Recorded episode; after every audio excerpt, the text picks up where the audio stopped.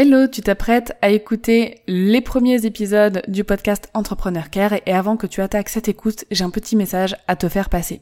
Effectivement, les premiers épisodes du podcast Entrepreneur Care concernent un ancien podcast qui s'appelait Journal d'une nouvelle vie. C'est le premier podcast que j'ai sorti et qui relatait en fait mon expérience en tant que freelance. Donc cela ne parle quasiment pas de customer care. Je tenais à te prévenir avant que tu attaques l'écoute de ces épisodes.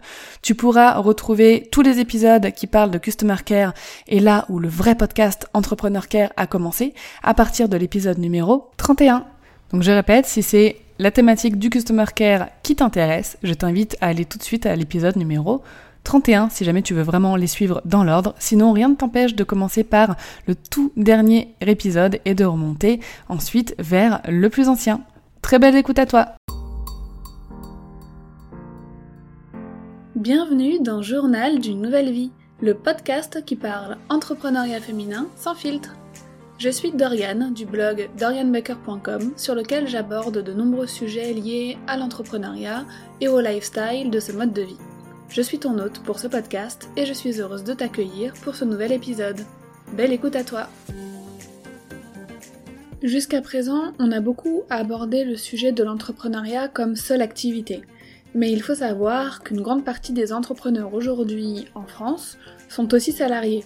Comme j'ai vécu cette situation pendant environ deux ans, j'aimerais partager aujourd'hui avec toi cette expérience. Allez, c'est parti Avant de devenir 100% entrepreneur en novembre 2018, j'avais déjà eu une auto-entreprise avant, euh, de 2014 à 2016.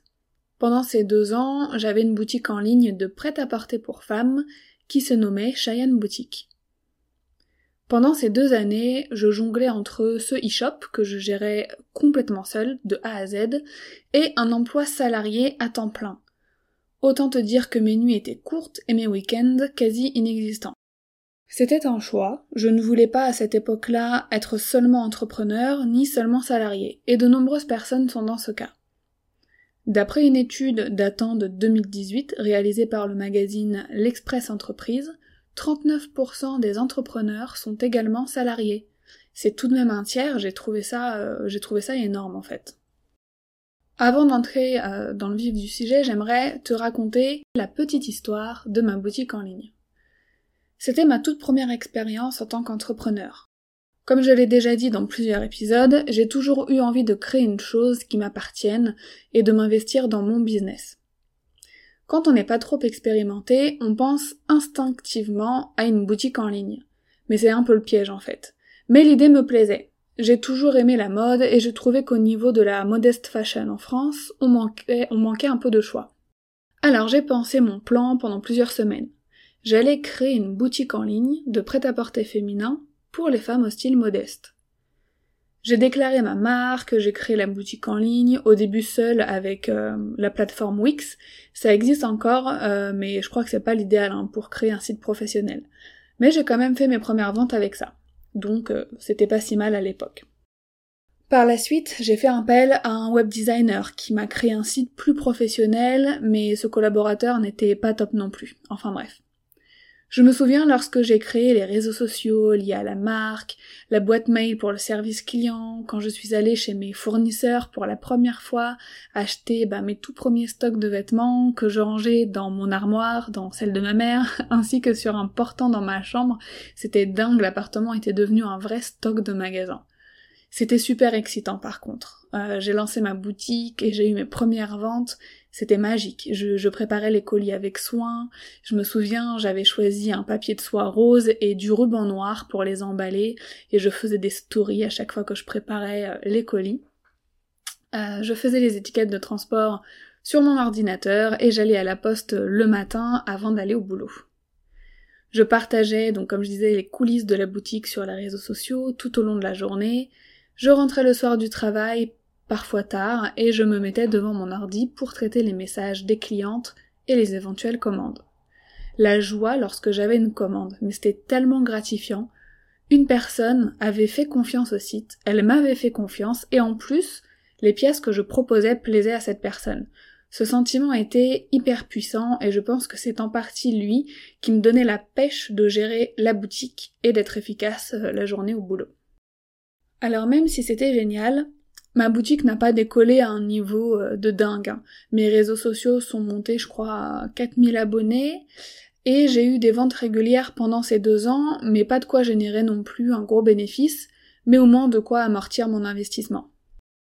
Oui, on peut dire que c'était un échec, car quand on lance une boutique en ligne, on veut faire de l'oseille, tu vois, ce qui n'était pas le cas. Même si je n'ai pas eu de grosses pertes au final, euh, en fait, à un moment, dans cette situation, on se retrouve à un croisement. On ne peut pas faire plus, car on a nos 7 heures de travail par jour, ainsi que euh, nos 2 heures de transport quotidiennes. On a besoin de temps pour dormir, pour manger, pour euh, se doucher, pour vivre un peu en fait. Et quand on atteint notre max au niveau capacité humaine, quand on fait tout toute seule, hein, bah en fait le business stagne et ne se développe pas. Alors pourquoi euh, vouloir garder ces deux statuts? À l'époque, j'avais un terrible envie, euh, comme je disais, de tenter une aventure entrepreneuriale, mais je venais de commencer un boulot qui me plaisait beaucoup, et j'avais pas du tout envie de le quitter, mais vraiment pas. Aussi, je me voyais pas à 23 ans me lancer dans le e-commerce avec l'investissement que cela représentait ainsi que les risques, sans filet de secours, qui était donc le salariat. J'ai donc fait le choix, éclairé, de cumuler un emploi à 35 heures par semaine ainsi que la gestion d'une boutique en ligne. Une partie de mon salaire d'ailleurs me servait à investir dans la boutique. Je savais que ça allait être difficile, mais quand on a cruellement envie de quelque chose, surtout à 23 ans, quand on vit chez nos parents, voilà, qu'on n'a pas de grands risques, qu'on ne prend pas de grands risques en faisant ça, bah y a pas grand chose qui nous fait peur. Donc euh, bah c'était parti. Je pense néanmoins qu'il y a plein de raisons possibles d'avoir envie de cumuler les deux statuts. On aime notre job de salarié et on veut le garder euh, dans notre vie on a une activité entrepreneuriale, un peu pour le plaisir, pour réaliser des choses de temps en temps, mais on n'a pas forcément envie euh, d'en faire notre source de revenus principale. Cela peut être pour monétiser un talent qui nous rapportera un peu pour arrondir les fins de mois. On peut ne pas se sentir prête aussi à être 100% indépendant. Notre activité de salarié pour compléter aussi notre activité d'entrepreneur. Cela peut parfois nous aider à rester dans notre milieu, d'avoir euh, des formations, de continuer à apprendre et à prendre en expérience, etc., etc. Il y a vraiment tout un tas de raisons qui seront au final propres à chacun. Mais alors comment gérer ces deux aspects de notre vie? Pour le coup, c'est pas évident hein, de gérer le salariat, euh, dans mon cas qui était à temps plein, et un e-commerce qui demande beaucoup, beaucoup d'investissement en temps, surtout qu'à l'époque, euh, bah, je le répète, mais je faisais tout toute seule. Hein, je connaissais pas trop euh, tout ce qui était de déléguer des tâches. Et surtout, je n'avais pas les moyens de déléguer à l'époque, à part la création du site web. Donc je faisais la maintenance, je gérais le service client, je traitais les commandes, préparais les colis, je me déplaçais pour les envoyer euh, à la poste, j'allais chez les fournisseurs, j'achetais la marchandise, je ramenais la marchandise chez moi. Bon, heureusement pour ça, euh, j'avais de l'aide et euh, on me déposait et me ramenait en voiture en règle générale. Je faisais la comptabilité, je faisais aussi les shootings photos des vêtements, euh, les retouches des photos, je mettais en ligne les stocks, les nouveautés, je créais les fiches produits, oh là là. Rien que d'y repenser, je me sens débordée. Euh, mais la clé qui m'a permis de tenir pendant deux ans ce rythme ultra ultra soutenu, et qui est d'ailleurs la clé de toute harmonie de vie pour moi, c'est, et je sais que tu sais ce que je vais dire, donc ça me fait rire, mais c'est l'organisation, bien sûr, l'organisation.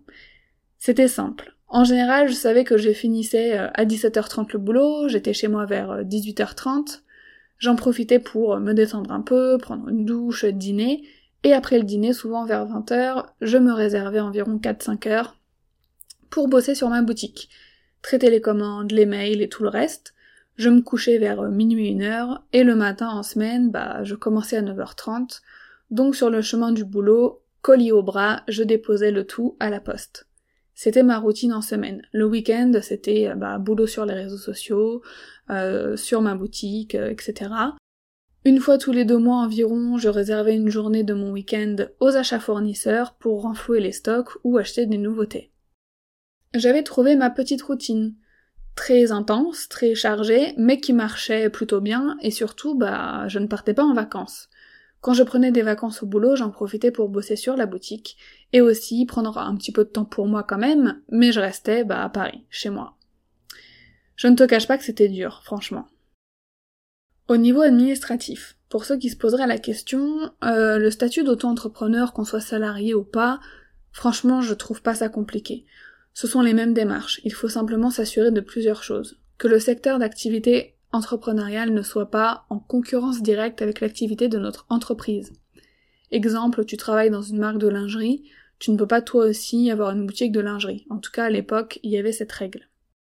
Ensuite, il faut continuer bah, à déclarer ses revenus de salarié aux impôts, bien sûr, mais maintenant la question ne se pose plus avec euh, le prélèvement à la source, et déclarer chaque mois ou chaque trimestre notre chiffre d'affaires à l'URSSAF.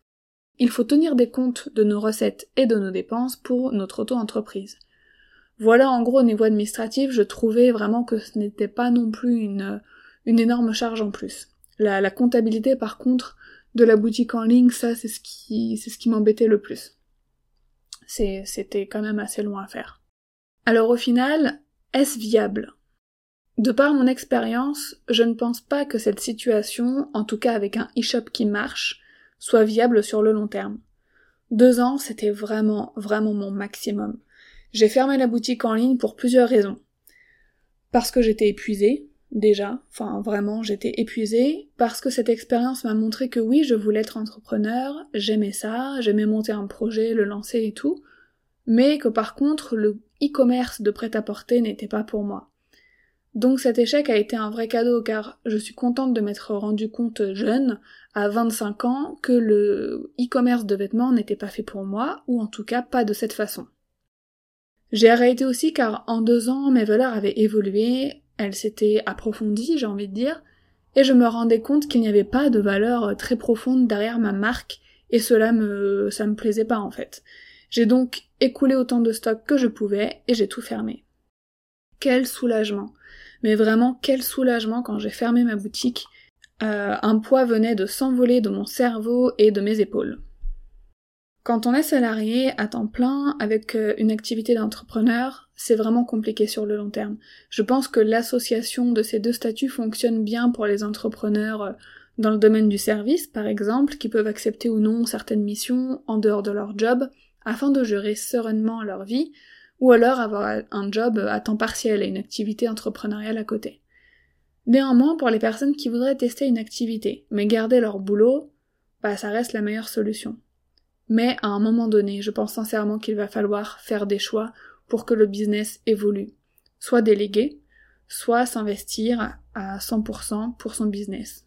Ou demander un temps partiel à la limite.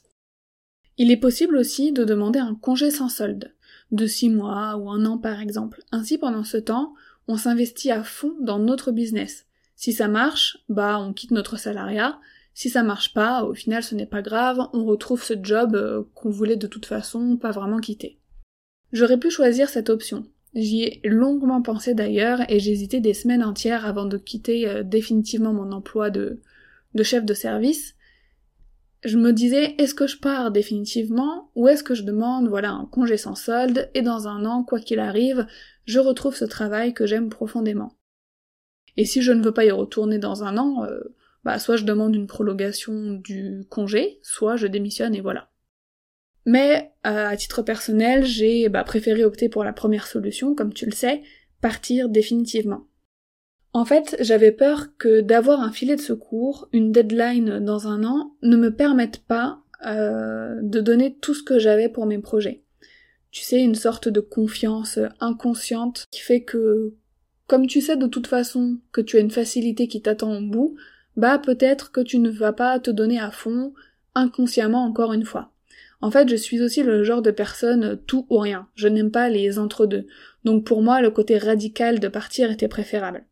Je ne regrette pas, hein, et si un jour je dois retourner dans le monde du salariat, que ce soit parce que mes projets entrepreneuriaux ne marchent pas, et qu'il me faut un revenu, ou alors parce que j'en aurais envie, il est fort possible aussi que ça arrive un jour. Je n'ai que 28 ans, et dans quelques années, mes envies évolueront peut-être. Je ne sais pas, donc je me laisse euh, cette idée, cette porte euh, ouverte en tout cas. Donc je disais, si je dois redevenir salarié un jour, par obligation ou par envie, bah je chercherai un job, comme j'ai toujours fait avant, euh, Et on verra bien, j'ai confiance et je reste optimiste. Pour ce qui est d'être salarié à temps plein plus entrepreneur. Comme je l'ai fait avec l'eShop, si c'était à refaire, je le referais. À 23 ans, comme je l'ai dit tout à l'heure, je vivais chez ma mère, je n'avais pas de responsabilité, en tout cas pas celle que j'ai aujourd'hui, et surtout, je pense que j'avais plus d'énergie, à 23 ans forcément, et cette expérience m'a beaucoup appris au, niveau business et surtout j'ai appris beaucoup de choses sur moi-même, sur ce que j'aimais. Donc ce fut extrêmement utile malgré le temps investi et l'argent aussi. Mais si tu me disais de refaire ça aujourd'hui, à 28 ans, avec euh, la vie que j'ai aujourd'hui, le fait d'être mariée, d'avoir une maison à gérer, etc., euh, clairement je ne le referais pas. Hein. Je, je, ne sais pas aujourd'hui comment je pourrais être salarié 35 heures, plus gérer mes clients euh, en relation client et social media, plus gérer mon blog et créer le contenu qui va avec, euh, développer mes projets, gérer ma maison, profiter de ma famille, voyager et vivre comme j'en ai envie. Ok, on est d'accord, la clé c'est l'organisation pour tout, je le dis souvent, mais dans ce cas, pour moi en tout cas, par rapport au, au style de vie que j'ai envie d'avoir, ce ne serait pas possible. On a quand même une limite de 24 heures dans une journée et des besoins physiologiques euh, comme dormir. Cet épisode, c'est vraiment un partage de mon expérience personnelle de deux ans sur l'accumulation d'un emploi à temps plein et d'une activité entrepreneuriale. Euh, je serais super intéressée d'avoir ton avis là-dessus et de lire aussi d'autres expériences sur cette façon de vivre plutôt délicate à gérer. Pour ça, tu peux m'écrire à journaldunouvelleVie.gmail.com ou euh, sur mes réseaux sociaux à jnv underscore podcast. Si tu aimes le podcast, je t'invite à le soutenir en le partageant autour de toi, aux personnes à qui il sera utile, et à laisser 5 étoiles accompagnées d'un joli commentaire sur l'application Apple Podcast. C'est une façon pour moi de savoir que mon contenu te plaît et de m'aider à mieux le référencer aussi. Pour la citation de fin, j'ai décidé de choisir une phrase de Thomas Edison qui reflète à merveille mon expérience salariat plus entrepreneuriat. Si nous faisions tout ce dont nous sommes capables, nous nous surprendrions vraiment.